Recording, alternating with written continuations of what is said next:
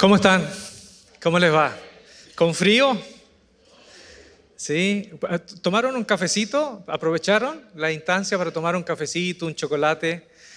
Qué bueno, nos encontramos otro domingo más, pero este domingo es especial porque comenzamos una serie, una serie nueva acá en Epicentro Monterrey y la serie se titula ¿Quién eres? En búsqueda de la identidad perdida. Una vez eh, estaba en, una clase de teología y estábamos viendo antropología bíblica en la clase y el profesor eh, le preguntó a uno de los, alumnos, le dijo, ¿quién eres? ¿Quién eres? Y, y quedó así como helado un segundo y dijo, bueno, soy Ricardo. No, no, no, ese es tu nombre. ¿Quién eres? ¿Soy chileno? No, esa es tu nacionalidad. ¿Quién eres? Soy hombre. No, ese es tu género. ¿Quién eres? Soy una cucaracha, ¿no? Y ahí empezó como a, ir eh, viendo quién, quién realmente era y nunca encontraba la respuesta, ¿quién eres? ¿Quién eres? ¿Quién eres? Hay una respuesta biológica, puede haber una respuesta sociológica, puede haber una respuesta desde la psicología, hay respuestas desde la filosofía, ¿quiénes somos? Y hay respuestas también desde la teología. Vamos a tratar de meternos en este, en este océano, en este mar de, respuestas, pero sobre todo para, para que nos pueda ayudar en relación a cómo puedo actuar de mejor manera yo, conocerme, conocerme, cómo puedo actuar frente a los demás, cómo puedo actuar, frente a Dios, cómo puedo actuar frente a la, a la circunstancia y cómo soy también. Hay un salmo, el Salmo 8, si no, no sé se acuerdan los que les gusta leer la Biblia, dice, ¿quién es el hombre? Le dice el, que ora a Dios, ¿quién es el hombre? ¿Quién es el hombre, Dios, para que lo estimes? ¿Quién es el hombre? Y el Hijo de Hombre para que lo visites. ¿Quién es el hombre? Dice, poco menor lo hiciste que los ángeles y, los y lo has dotado de tanta inteligencia al punto de controlar la creación. Y dice, ¿quién es? ¿Quiénes somos? Y en realidad uno va al vestigio antiguo del Antiguo Testamento, cuando se acercan a la, idea, a la esencia de quiénes somos, llegan a una conclusión. Somos como la hierba del campo, que en la mañana aparecemos y nos vamos por la tarde, fugaces, fugaces en relación al tiempo. Bueno, Stephen Hawking, el eh, científico que todos conocemos, ¿no? Y que falleció hace algunos años atrás, él llegó a decir que como hombres, fíjense la declaración, somos una raza de primates en, un planeta menor, en una estrella mediocre. Pero podemos entender el universo, eso nos hace algo especial. Esa es la declaración de Stephen Hopkins, totalmente eh, desde el materialismo, ¿no? el materialismo dialéctico. Eh, somos esencia, primates que tenemos más evolución, nuestra corteza eh, cerebral en la parte prefrontal se desarrolló mucho más que nuestros antepasados, y que nuestros primos primates, y tenemos conciencia, podemos entender quiénes somos en relación al mundo que nos habita, y eso nos hace especiales. Por otro lado, Sigmund Freud, en el, el fundador del psicoanálisis, él yo no soy psicólogo, me encanta leer, me encanta leer, si los que me conocen, me encanta comer libros de, todo tipo. Eh, me disculpan si aquí eh, algún eh, experto en, o que conoce más el estudio de, la psicología o el estudio de la, la conciencia o del comportamiento humano, me disculpa si soy muy primario para explicar, ¿ya? Pero bueno, según, según la esencia de lo que habla Freud, somos una suerte de sistema de energías y pulsiones. Él eh, se, se interesa mucho por el tema de lo sexual. Él dice que en esencia nosotros estamos en una búsqueda del placer. ¿eh? Somos seres que hay una pulsión por esa búsqueda del placer, esa energía sexual que al no verse permitida salir libremente, ¿eh? se expresa a través de la cultura, de la ciencia, ¿eh? del arte, del arte. Es decir, en el fondo, en el fondo somos una pulsión sexual que por un lado ahí eh, está reprimida y para sublimar, para expresarse, buscamos herramientas culturales, científicas, del arte y otras para expresar ese deseo. ¿sí? En esa lucha de que se realice ese deseo, hay un componente peligroso. ¿Y cuál es el componente peligroso? Y lo hemos notado que como seres humanos somos insaciables. ¿Sí? Somos insaciables. No, no, no nos conformamos, todos nosotros no nos conformamos con lo que tenemos. Siempre vamos en pos de más. Y esa pulsión que habla Freud es insaciable. Y como es insaciable, pongan un globo a inflar, inflar ilimitadamente. ¿Qué va a pasar con el globo? Se va a reventar se va a destruir. Entonces ahí él propone esta idea de que hay dos fuerzas. Una, la fuerza del eros, la pulsión de esta, de esta autorrealización del deseo, y por otro lado el thanatos, que es esa pulsión de muerte.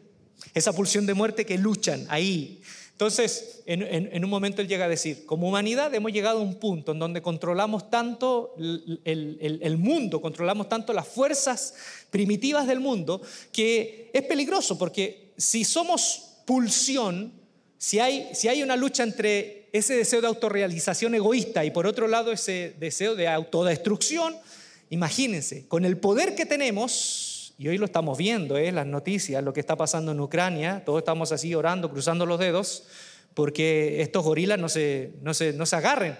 ¿no? Esto es como Kong y Godzilla. Si se agarra Kong y Godzilla, no solamente eh, se van a dañar Kong y Godzilla, vemos las películas, alrededor queda una catombe.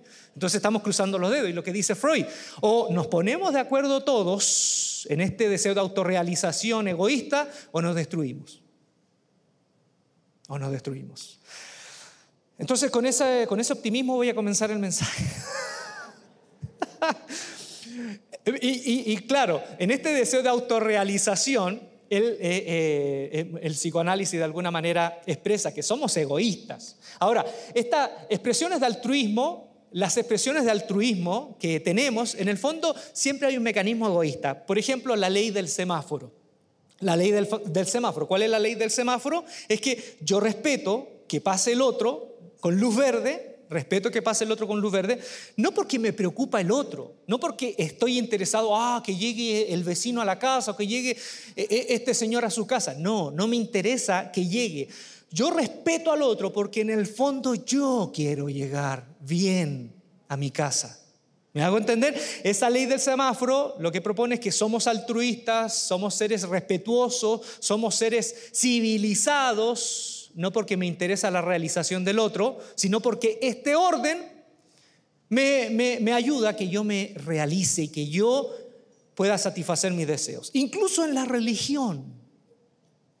De hecho, acá escuchamos a nuestro querido amigo Jesús Adrián.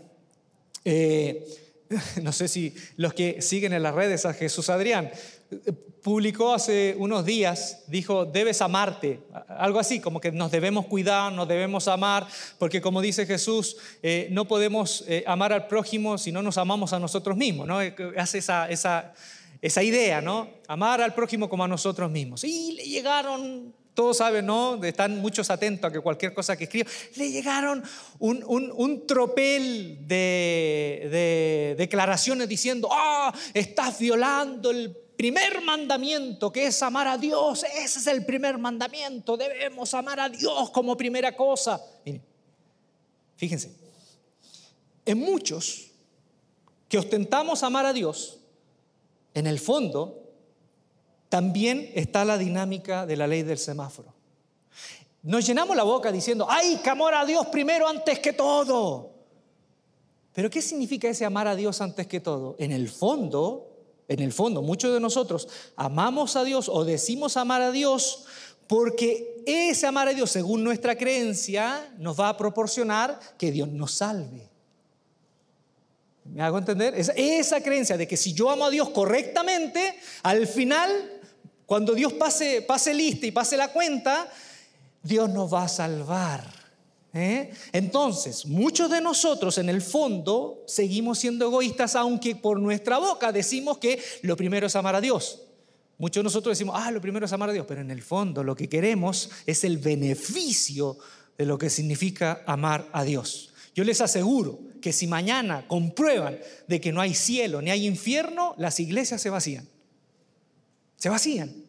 Porque lo que nos preocupa no es tanto estar en armonía con un ser superior, lo que nos preocupa es que ese ser superior esté en la buena con nosotros para que cuando llegue el día del día, nosotros nos podamos salvar. En fin, la hipocresía. Freud eh, habla de esto, ¿no? De estas pulsiones. Y de Freud nos pasamos a Génesis, el libro de Génesis de esa, del psicoanálisis, de estas fuerzas en contradicción. Nos pasamos a Génesis.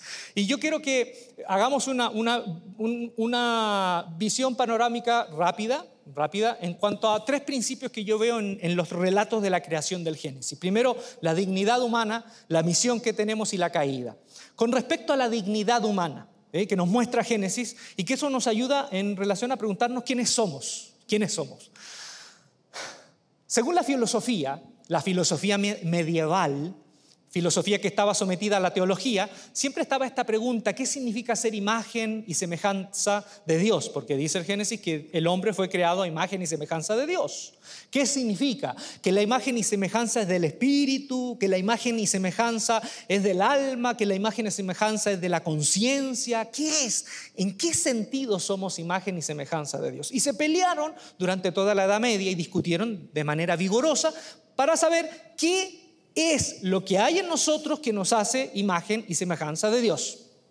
Gracias a estudios hoy más actuales en relación a cómo eran las culturas en Egipto, en Babilonia, en Mesopotamia, se ha comprobado, yo lo he dicho otras veces acá, que en Egipto, por ejemplo, Tutankamón o Ramsés, Ramsés primero, segundo, tercero, el que quiera usted, esas personas, esas personas que eran faraones, que eran reyes, eran los únicos en todo el imperio que se adjudicaban el título y derecho de ser imagen y semejanza de Ra, el dios más grande del panteón eh, egipcio. Ellos eran los únicos que eran imagen y semejanza de los dioses, ¿sí? ¿Qué quería decir? Que todos los demás, todos los demás no eran imagen y semejanza. Él era el único representante de la autoridad divina y con eso, al decir eso, se adjudicaban el derecho de hacer lo que querían con los demás. Eso significa imagen y semejanza. En Babilonia también, Nabucodonosor, bueno, es como un trabalengua ese rey, ¿no? Eh, eh, eh, a veces en el ánimo de ponerle nombres bíblicos a nuestros hijos hay algunos nombres que son, eh, que, no sé, ustedes no, han conocido nunca un, no sé, pues Jezreel. yo he conocido, ¿no? chicos que de pronto los padres les quieren poner nombres bíblicos y uno se llama Armagedón, Armagedón González. ¿Cómo se va a llamar Armagedón González? Nabucodonosor o Nabucodonosor, bueno, ahí siempre me enredo. También imagen y semejanza del Dios el dios eh, patrón de toda la cultura mesopotámica. Entonces, como Génesis se escribe saliendo de la esclavitud y se termina de escribir cuando ya salen de Babilonia, seis siglos antes de Cristo, los judíos inspirados por Dios que escriben y que terminan el Pentateuco, los cinco primeros libros de la Biblia, son claros en decir que imagen y semejanza de Dios no es un privilegio de uno, dos, tres o pocas personas como los reyes. Es un derecho y una dignidad de toda la humanidad. El Adán, el hombre, la humanidad es imagen y semejanza de Dios. Entonces, lo primero, según el relato bíblico, es que nadie es más imagen y semejanza de Dios que otro. Nadie. Como un tío decía, nadie. ¿Ok? Nadie es más imagen de Dios o semejanza de Dios. Nadie es, está más cerca en cuanto a esa dignidad. Todos, todos compartimos esa misma dignidad. Somos imagen y semejanza de Dios. Es decir, que somos iguales ante Dios. Por eso que en el Nuevo Testamento Dios le tuvo que enseñar a Pedro, el, el, pescador que después de que resucitó Jesús, él entró a la casa de uno que supuestamente no era creyente como él, y Dios le enseñó a Pedro que Dios no hace acepción de personas. ¿Sí? Bien, entonces eso primero, dignidad. Segundo, la misión. ¿Cuál es la misión que Dios le dio al Adán? al hombre, a la pareja primigenia. ¿Cuál es la misión? Cuidar del huerto, cuidar de la creación. ¿Sí? Usan una palabra que en la, en la versión antigua en español, la Reina Valera 60, no es que Reina Valera era una reina española, no, era porque hubieron dos, Casiodoro de Reina y Cipriano de Valera, que hicieron estas versiones en español las primeras, sacadas del latín y del hebreo y del griego. Entonces, cuando aparece este texto de Génesis, dice que Dios puso al hombre para sojuzgar, fíjense el término, sojuzgar la tierra. Y da la idea de que el hombre está como para dominar la tierra. Y no, el texto es cuidar. El hombre está para cuidar la creación. Y, también es bonito lo del texto, que no es un cuidado de alguien que está desde afuera cuidando la creación como entes separados. ¿eh? Porque si yo me considero que la creación, la creación está a mi servicio, la puedo sobreexplotar porque obviamente no hay una identificación con la creación. En el Génesis eh, dice clarito que el Adán el hombre viene de la Adamá, así dice en hebreo. Adán viene de la Adamá. O sea, somos tan unidos y que es Adamá es la tierra. ¿eh? La tierra. El Adán, así dice en hebreo, viene de la Adamá, de la tierra. Es decir, cuidar la tierra, cuidar la creación, no es un trabajo que hacemos como desde fuera, no. Lo hacemos porque estamos intrínsecamente unidos a la creación. Y por eso que el judío entendía esto, el judío, el hebreo, el hebreo del primitivo entendía esto, y en la ley de Moisés estaba clarito y era, y era tajante que la, no se podía sobreexplotar la creación. Cada siete años la tierra tenía que descansar, porque la tierra no me pertenece, y, y todo el Antiguo Testamento tiene un principio, la tierra es de Dios.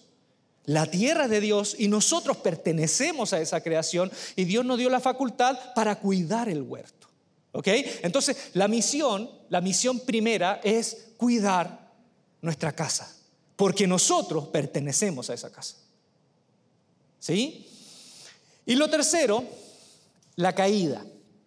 Esa, la, caída, el pecado, lo que llamaba el pecado que cayó que por comer, por comer esa, esa fruta, el fruto prohibido.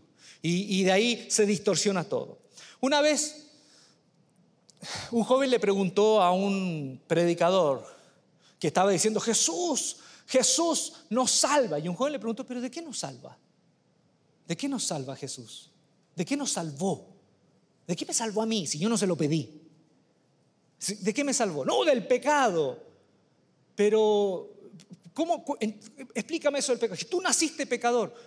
Pero si no es mi culpa nacer pecador, ¿por qué me quieren salvar de algo que no es mi culpa? Y ahí entró en una dinámica en esa, clase de escuela dominical en la que estaba cuando era más joven, y el predicador se complicó y al final se enojó y dijo unas cuantas cosas y se salió del tema. Y el joven realmente preguntaba algo honesto, ¿de qué me salvó? Si yo no se lo pedí y también nací pecador sin pedirlo. Cuando se ve el Génesis, la caída,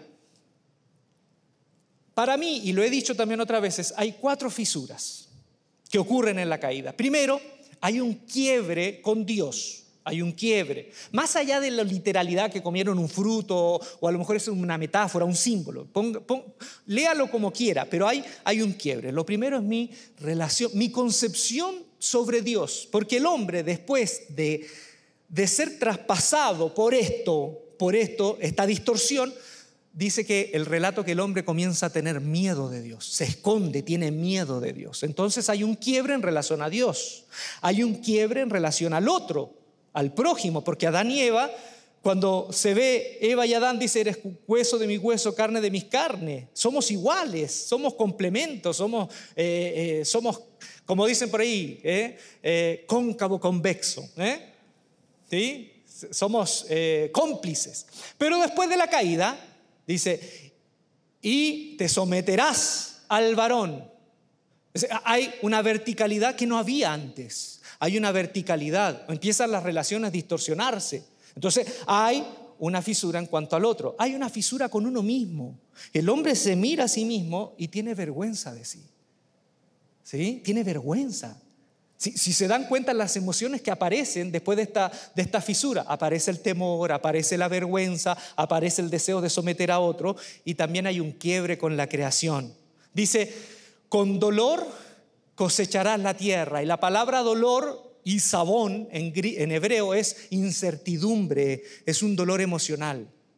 Es, un la incertidumbre de que la tierra no va a responder como yo quiera, porque hay, un, hay, una, fisura, algo se craqueló. ¿Entienden? Entonces, cuando hablamos de que Jesús nos salva, la vida de Jesús nos salva, no solamente la muerte, la vida de Jesús nos salva, nos salva de esto, de estas cuatro fisuras, nos salva de la distorsión que tenemos de Dios para entrar en, en, recuperar esa relación que tenemos con Él, de que Él no es un enemigo nuestro, de que no debemos tenerle miedo, nos salva de dejar de establecer relaciones basadas en el abuso del poder, en la injusticia y tener relaciones, relaciones de prójimo, de, ayuda, de ayuda al otro. Nos salva en relación a nosotros mismos, a no tener vergüenza, a no mirarnos distorsionadamente, a conocernos y vernos desde los ojos de Dios. Y nos salva con relación a la creación, a volver a esa armonía. Por eso yo encuentro, y perdónenme si soy crítico en esto, yo encuentro que es una vergüenza para nosotros como cristianos que el tema de la ecología no sea un tema. Es una vergüenza. De verdad es una vergüenza, es casi inmoral pensar de que en, nuestro, en, nuestra, en nuestra moral o en nuestro proyecto ético no esté el tema de nuestra casa, porque esa fue la primera misión que nos encomendó Dios. ¿sí? Ahora, yendo a este tema del pecado también, en la pregunta, ¿no? ¿Quiénes somos? Muchos cristianos dicen, somos pecadores, tú eres un pecador, ¿sí? Y aquí surge una pregunta, que también ha, habido tanto comentario en medio de la historia del pensamiento cristiano. ¿Qué es eso? ¿Qué onda con el pecado? ¿Qué onda con el pecado? Pregunto, ¿nacemos pecadores? Así, literalmente nacemos pecadores. Por ahí, no sé si han escuchado el pecado original. ¿Han escuchado ese, término, el pecado original? Bueno, eso, lo inventó Agustín en el siglo V, final del siglo IV, siglo V. La idea, el concepto, la doctrina del pecado original. Agustín de Hipona. Él tenía muchos problemas con su conciencia de joven. Había vivido una vida muy disoluta en el barrio antiguo, en los antros. ¿eh? Entonces él, tenía de joven, él vivió la vida loca, entonces se, convierte a Dios y todavía tiene esa culpa y él desarrolla esa idea. Además que habían otros, otros temas teológicos, la concepción de, ser cristiano. En ese tiempo ser cristiano no era alguien, alguien que decidía ser cristiano, en ese tiempo tú nacías cristiano. Porque era una idea de, de, Constantino, te bautizaban y ya eras cristiano de nacimiento sin que te preguntaran. Entonces, eh, todo eso eh, condujo a que Agustín sacara el tema del pecado original. Pero de verdad, nacemos, nacemos manchados. Algunos dirán, el Salmo 51 dice que en pecado me concibió mi madre. ¿Sí? Pero los salmos son género literario.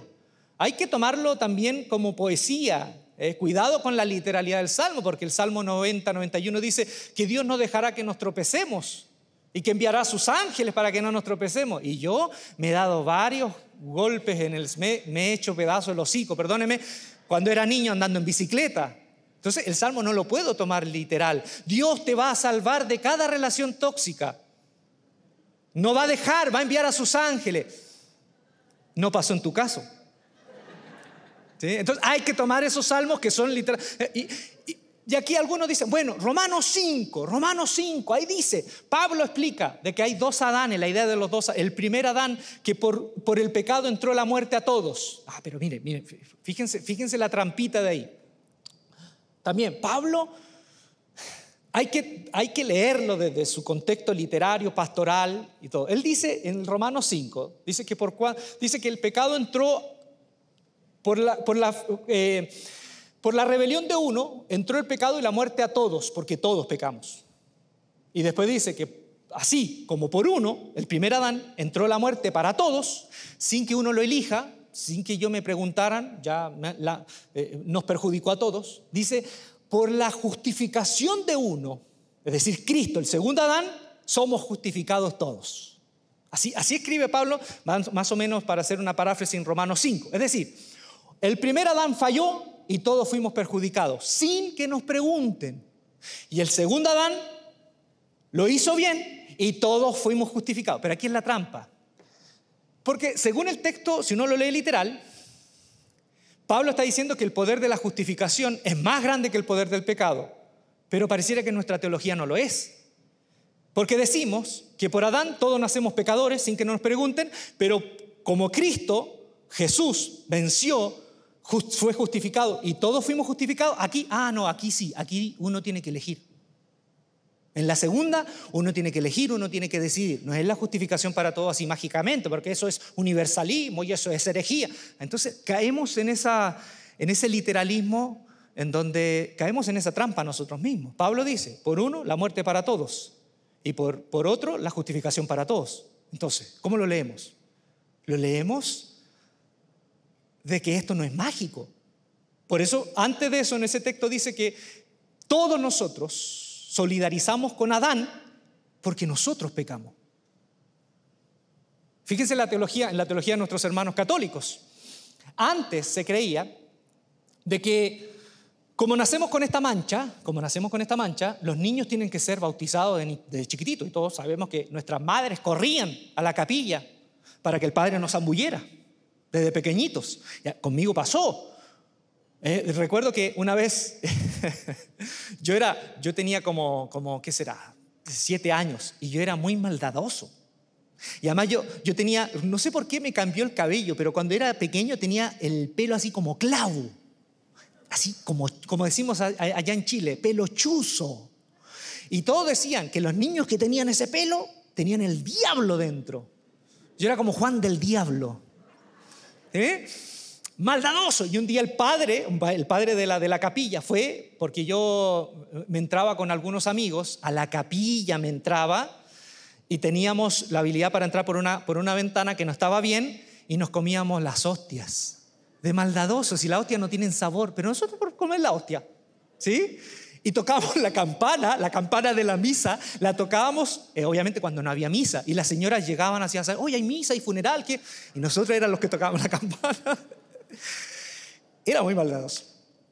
Y el, el sacerdote, que era un sacerdote español, sacerdote español, fue a mi casa, así preocupado, y le dijo, señora, su hijo está bautizado, está bautizado porque lo que está haciendo si él se llegara a morir, él no se va al cielo. Y mi mamá dijo, sí, sí, ya lo bauticé cuando bebé.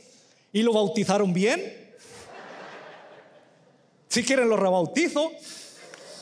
Entonces, esa idea, esa idea corría en mi población de que si nosotros no somos bautizados de niñito, ¿qué pasa? ¿Qué pasa si no somos bautizados? Como nacemos con la mancha, la mancha, que solo el bautismo quita, no nos vamos al cielo. Pero en la teología católica, eh, para no ser radical, porque no va a decir, no, se va al infierno los bebés. No, hay un lugar intermedio, que es el, es el limbo, es como la sala de espera. ¿Sí? En la sala de espera. Y ahí estamos, ahí están los bebés, según la teología, ahí están los bebés esperando, esperando porque no fueron bautizados, pero como son bebés y aún no han pecado, no se van para abajo. Pero como nacieron con la mancha, tampoco se van para arriba. Ahí están, en el limbo. ¿Sí? En el limbo, en esa estación, en esa sala de espera. Ahí están, ahí están. Pero ahora la teología católica cambió. Porque leyeron, obviamente, que Jesús dice, vengan a mí, dejen que los niños vengan a mí porque de ellos es el reino de los cielos. Entonces ahora ya no hay limbo. Se decidió, no hay limbo. Se cerró. Se cerró el limbo. Ya no hay. Entonces ahora, si, si, si naciste y no te bautizaron y eres bebé, te vas al cielo. Entonces la pregunta es, ¿y la mancha? ¿Y la mancha? Entonces, entonces, ¿nacemos pecadores literalmente? ¿Nos hacemos pecadores? ¿Pecamos porque somos pecadores o somos pecadores porque pecamos? A principios del siglo V estaba esta discusión. Pelagio, Pelagio era un monje británico y no era porque no, no tenía cabello. Pelagio era un nombre, Pelagio. Y él decía que en realidad el hombre es capaz de hacer lo bueno. Agustín del norte de África, de Hipona, decía, no, en general el hombre, está hablando del hombre, el hombre es incapaz de hacer lo bueno. Entonces ahí había esa discusión que ha resurgido con el tiempo. Pelagio dice, el hombre es capaz de ser bueno, porque Pelagio no tenía problemas con él, con él mismo, no tenía esa conciencia sucia, cochina que tenía Agustín. Eh, Pelagio era un tipo normal. Entonces él decía, el hombre puede hacer lo bueno, y Agustín dice, no, es incapaz de hacer lo bueno. Luego Calvino, Calvino, siglo XVI, él pelea con la, con la doctrina escolástica católica, que la doctrina escolástica dice que el hombre está manchado por el pecado, pero el espíritu dentro se mantiene puro. Entonces Calvino dice, no, esto es una total depravación. El hombre en realidad está trastocado completamente por el mal, es depravado. Depravado no en el sentido literal, sino es depravado que todo nuestro ser está influenciado por esa caída, por ese mal. Eso significa que desde nacimiento estamos depravados, esa depravación total. Entonces, también surge ese problema porque citan esos textos. Cuando Jesús dice en Marcos 10, ¿qué dice? Cuando el joven rico le dice, maestro bueno. ¿Y qué le responde Jesús?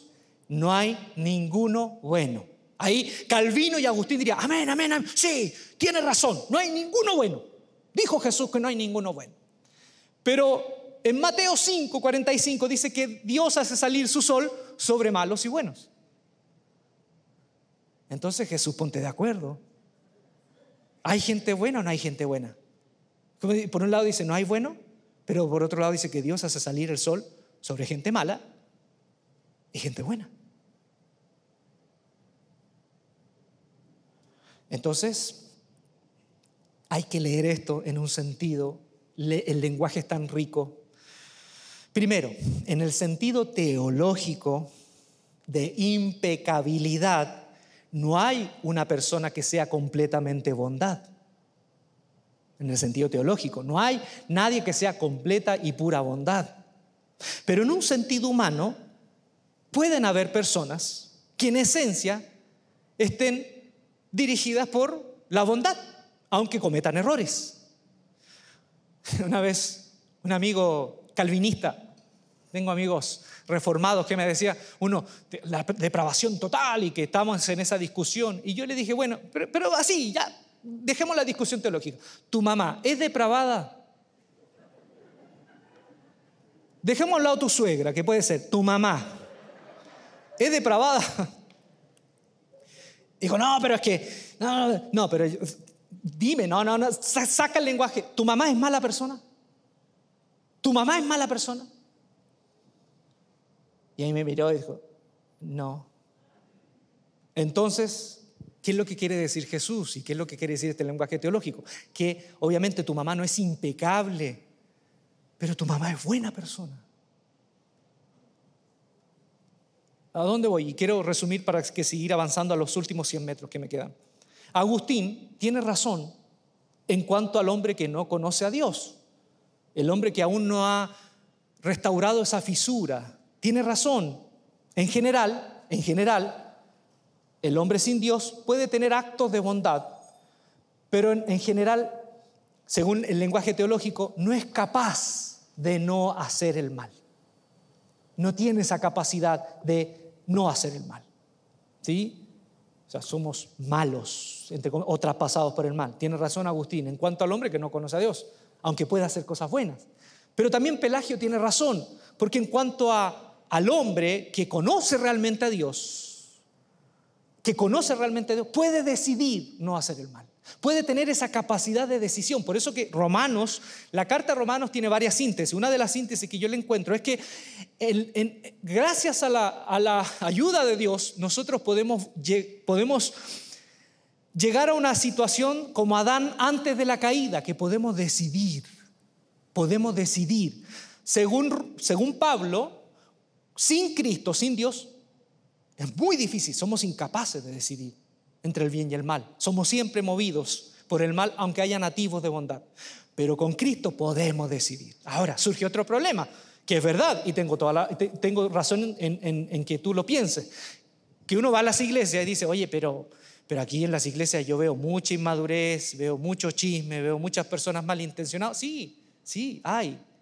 Es porque si bien tienen a Dios, y ahí Pablo habla de la gente carnal, el cristiano carnal, lo, presenta la carta de Corintios, que es el cristiano que teniendo toda la posibilidad de la fuerza del Espíritu para decidir no hacer el mal, no ha entendido aún y tiene inmadurez y cae continuamente, sobre todo en dañar las relaciones interpersonales.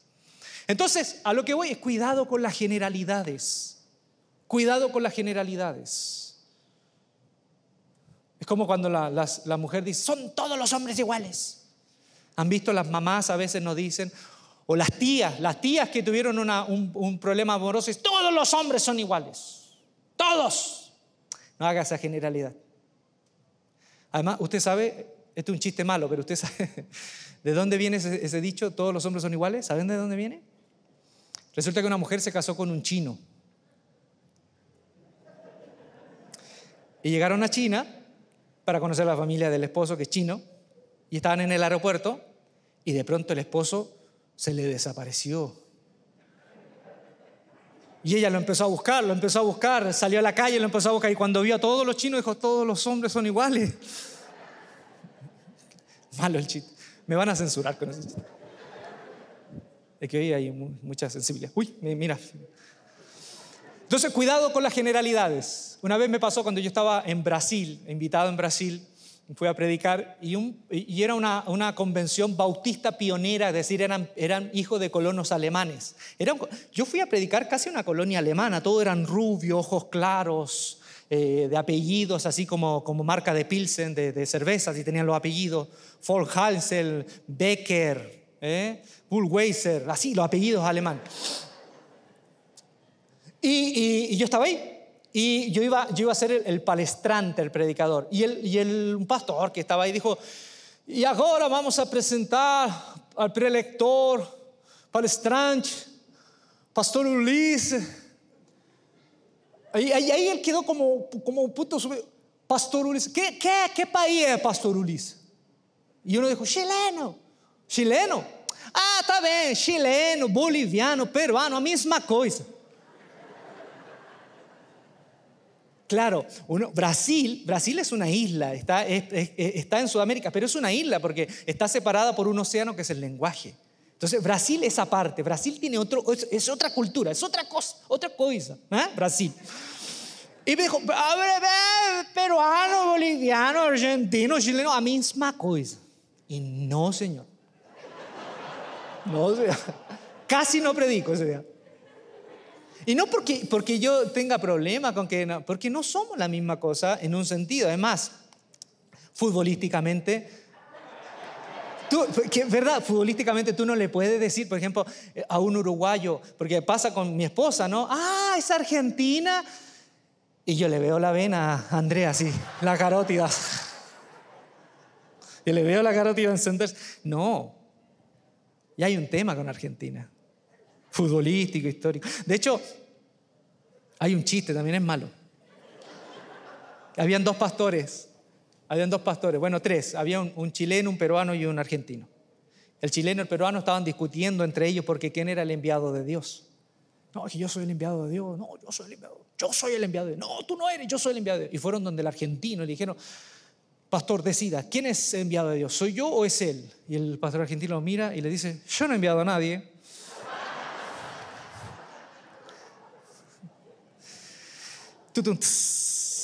Entonces, después de estas cosas, generalidades, sí, somos, somos gente traspasada por una fisura, pero podemos hacer el bien. Incluso gente no creyente puede hacer el bien.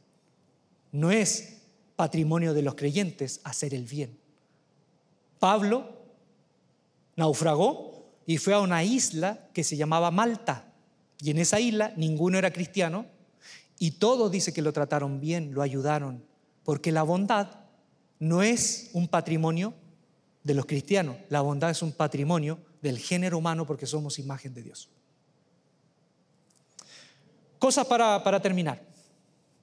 Después se va a poner bueno esto porque el, próximo domingo vamos a ver perfiles. Voy a ver perfiles para que nos conozcamos. No es enneagrama, tampoco es lo pitagórico de los cuatro, los cuatro humores. No, vamos a hacer algo más sencillo pero dinámico para que nos entendamos. Y uno dice, ah, mira, ese, ese, esa es mi esposa. Esa es mi esposa. Ah, sí, ese es mi esposo, idiota. Sí, sí, ahí lo reconozco. Vamos a ver eso. Y para, se va a poner entretenido. Pero quiero, quiero concluir esta introducción. Primero, lo que nos dice en cuanto a quiénes somos. Primero, somos únicos e irrepetibles. Somos únicos e irrepetibles, ¿sí? Somos únicos e irrepetibles. La palabra persona, incluso, ¿de dónde viene la palabra persona? De la palabra griega prosopón. ¿Y qué era prosopón? Era las máscaras del teatro griego. Y las máscaras tenían una, abertura en la boca, de ahí salía el sonido. Por eso ese prosopón en latín se llamaba personido. La máscara en latín era el personido, de ahí viene persona. ¿Por qué? Porque se, se decía que ese sonido era único en el personaje. No había otro sonido igual. Por eso ese, ese personido, esa prosopón, esa singularidad, de ahí viene persona, somos singulares, irrepetibles. ¿eh? En, cierta manera, qué lástima que algunos seres humanos son, no son repetibles, qué lástima. Y en otros, gracias a Dios, que no son repetibles. Entonces, bien, entonces, curioso, cuando Dios se presenta a Moisés dice, soy el Dios de Abraham, Isaac y Jacob. No dijo, no dijo, soy el Dios de los patriarcas, de tus abuelos. No, soy el Dios de Abraham, pero también soy el Dios de Isaac y también soy el Dios de Jacob. Dios tuvo una relación personal con cada uno de ellos y cada uno de ellos era singular e irrepetible. ¿Sí? Y esto yo lo dije una vez, cuando Pablo dice que somos hechura en Cristo Jesús, en, Efesios 2 dice somos hechura, la palabra griega es poema, poema. somos una obra de arte de Dios aunque tú aún no te veas así. Eres una obra de arte, eres algo hermoso de Dios. ¿Sí? También somos parte de una comunidad. Una vez se cuenta esta historia que le preguntaron a la antropóloga Margaret Mead. A Margaret Mead le preguntó una alumna, le dijo, doctora, profesora, ¿cuánto hay realmente signos de civilización en la humanidad? Y la alumna, la alumna esperaba que la antropóloga dijese, que dijese, no, cuando haya eh, eh, eh, artefactos de arcilla, piedras pulidas para la casa, elementos del hogar, ahí hay civilización. No, ¿saben lo que le mostró? Un fémur soldado del tiempo del paleolítico.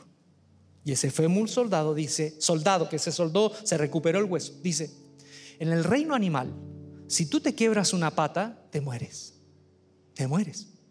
No hay ningún animal en el reino animal que quebrada la pata pueda durar lo suficiente sin que muera de inanición o se lo coma el depredador. Pero este fémur que se soldó significa que hubo un antepasado nuestro que se quebró ese fémur y hubo otro que se dio el tiempo de cuidarlo, se dio el tiempo de estar con él, de protegerlo, hasta que ese hueso se recuperara. Ese es el primer signo de civilización. Cuando nos comenzamos a ayudar, cuando nos comenzamos a poner al servicio de los demás. ¿Qué pasa? Que hay, hay, un, hay, un, hay una metáfora, hay un cuento de un sabio que dice que nosotros somos como olas en el mar. Imagínense que somos olas. Y como somos olas hay muchas olas. Hay unas olas más grandes, otras más pequeñas, otras olas tienen pelo, otras no tienen. Hay diferentes olas. Unas tienen nariz más grande, otras más chica. Así, somos diferentes. Pero todas estamos constituidas de lo mismo. ¿sí? ¿Qué pasa cuando una ola, cuando una ola de pronto se olvida de lo que está hecho? Se olvida de aquello que está hecho. Y cuando se olvida, solo se centra en su cáscara y no en lo que está hecho ¿qué pasa con esa ola? Empieza a ver a los demás como distintos. ¿eh? Entonces, hay una palabra, ego. El ego, el ego, cuando yo desconozco de lo que estoy hecho, comienza a aparecer el egoísmo, ese ensimismamiento en mí. Y cuando pasa eso, yo desconozco de lo que estoy hecho, comienzo a ver a todas las olas diferentes. Entonces me da lo mismo que una ola se golpee contra la roca, que otra, ola se, que otra ola se seque en la arena. Me da lo mismo, porque yo no me veo como los demás. Y eso es lo que nos ha pasado. Hemos olvidado de qué estamos hechos. Por eso desde el primer libro de la Biblia hasta el último, hay una pregunta que siempre nos hará Dios, que se la hizo a Caín ¿Qué le dijo a Caín? ¿Qué le preguntó a Caín? ¿Dónde está tu hermano? ¿Dónde está? Y al último día, Jesús dice en Mateo 25, que Él nos va a preguntar, ¿y dónde estuvieron aquellos que eran tus prójimos, tus hermanos? El que tuvo hambre, el que tuvo sed, el que no tenía dónde cobijarse.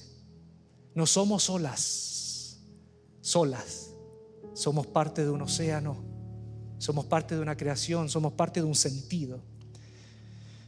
Y es lo que dije anteriormente, aunque no todos seamos hijos de Abraham por la fe, todos somos hijos, somos imagen de Dios. Todos somos imagen de Dios. Una vez también un maestro iluminado comenzó a preguntarle a los discípulos, ¿cuándo se sabe que hay diferencia entre las tinieblas y la luz? ¿Cuándo diferenciamos las tinieblas de la luz? Y empezaron a dar diferentes respuestas. Y uno de sus discípulos dijo, cuando yo reconozco que lo que está frente a mí no es un arbusto, sino un ser humano. Cuando yo reconozco eso, es porque ha venido la luz, porque ha amanecido. Y el maestro le dijo, excelente respuesta.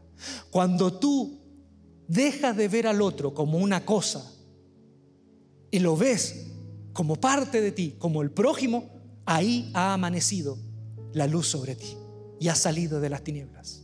¿Se acuerdan en Marcos capítulo 8 cuando Jesús sana a un ciego en Bethsaida? Jesús le, puso las le impuso las manos y dice que el ciego vio, pero ¿qué vio? Dice que primero le preguntó Jesús, ¿qué ves? Veo a los hombres como árboles. Y Jesús dijo, véngase, véngase, véngase, véngase. Necesita un segundo toque. Y le, y le puso la mano y después, ¿ahora qué ves? Ahora veo a los hombres como son. ¿Se han dado cuenta de ese texto? Ese texto es esto. Cuando comencemos a ver a los otros como hombres, como prójimos, no como cosa, no como dato, no como estadística, sino como seres humanos con dignidad, ahí realmente hemos salido de nuestra ceguera. Y la visión, la luz de Dios ha entrado en nuestros ojos. Y por último, y esto mi esposa va a decir, ¿viste que tengo razón? ¿Viste que tengo razón? Porque yo hasta ahora, bueno, hasta hace un tiempo atrás, yo decía, no, el hombre no cambia, no cambia, no, no cambia, no vamos, no, no cambia. Ahora, cuando digo eso, digo que podemos mejorar, pero en el fondo no cambiamos. Fíjense que este último tiempo he llegado a una conclusión y me he replanteado eso. Y hoy creo que podemos cambiar. Podemos cambiar. Esta semana aprendí de dos amigos que tengo, bueno, una, una amiga y un profesional, un psiquiatra, aprendí algo fascinante, me destapó la cabeza. Aprendí que nuestro cerebro está, por lo menos, básicamente construido de tres partes. ¿Sí? De tres partes. Eh, una, una, parte es la corteza. Eh, perdón, una parte es el tronco, el tronco del encéfalo en donde están las funciones más eh, inconscientes, respirar, moverse, motrices. Uno, no piensa en respirar, ¿no? Tú no piensas, ah, tengo que pensar en seguir respirando, no, eso es una función básica de una parte del cerebro. ¿eh? La otra parte es el cerebro límbico, el de las emociones. Y la tercera parte, en la zona prefrontal, es el cerebro de las decisiones, de la razón, de la creatividad, ¿eh? Entonces, esos tres cerebros, esos tres cerebros que tenemos, fíjense lo maravilloso. Lo maravilloso es que hay uno, hay uno, que si, si, si cambia, cambia todo. Cambia los, los, otros dos, que es el cerebro límbico, el cerebro emocional. Si el cerebro emocional está bien, si el cerebro emocional puede reencontrar la paz, todo lo demás en el cerebro comienza a cambiar para bien. Por eso que una persona puede ser sumamente diestra en hacer cosas, pero si emocionalmente en el cerebro es límbico no está bien, esa persona incluso sus capacidades hasta motrices y otras capacidades se anulan. Entonces, ¿qué es lo que significa esto? Esto es para mí lo que se llama la neuroplasticidad, que es algo grandioso que estoy aprendiendo en este último tiempo. ¿Qué significa? En otras palabras, en el lenguaje de la computación. En el lenguaje de la computación, si, no, si, si, me equivoco ustedes me pueden corroborar, hay un sistema operativo, operativo que es el hardware, sistema operativo, como la base. Y puede haber un sistema que es el software, que es el disco que yo meto los programas. En, en, en el lenguaje computacional, el software no, no cambia la estructura del hardware. No puede cambiar la estructura del hardware. Pero en la mente ocurre esto, y esto está comprobado científicamente, que el software, es decir, la manera en cómo pensamos o la transformación que podemos tener en cuanto a la percepción de mí y la percepción del otro puede cambiar incluso la constitución biológica y química de nuestro cerebro. Incluso puede producirse la creación de nuevas neuronas. Esto es fascinante. Eso significa que de acuerdo a cómo nosotros vivamos emocionalmente y, podamos interpretar el mundo, puede cambiar incluso nuestra constitución cerebral. Y a eso me voy a las palabras de Pablo y con esto terminamos Romanos 12, versículo 1 al 3. ¿Qué dice Pablo? Por lo tanto, hermanos míos, eh, no gente, gentuza, chuma, no, hermanos, los reconozco como olas construidos de lo mismo, hermanos míos, teniendo en cuenta lo bueno que ha sido Dios con nosotros, les animo a que se presenten ustedes mismos como ofrenda agradable a Dios. Este es el verdadero culto que deben ofrecer. No vivan de acuerdo ya según los criterios del sistema actual, la manera en cómo los demás perciben el mundo. No, sino que al contrario, renueven su mente para que así cambie su manera de vivir y lleguen a conocer la voluntad de Dios. Es decir, qué es lo bueno, lo grato y lo que es maduro. Lo que es maduro. ¿Sí? Entonces, pregunta, ¿quiénes somos? ¿Quién eres? Y concluyo esta introducción en esto. ¿Quién eres? Eres un milagro de Dios que puede cambiar su propia historia y la historia de los demás. Eres un milagro de Dios que puedes cambiar tu propia historia y sin duda puede cambiar la historia de los demás.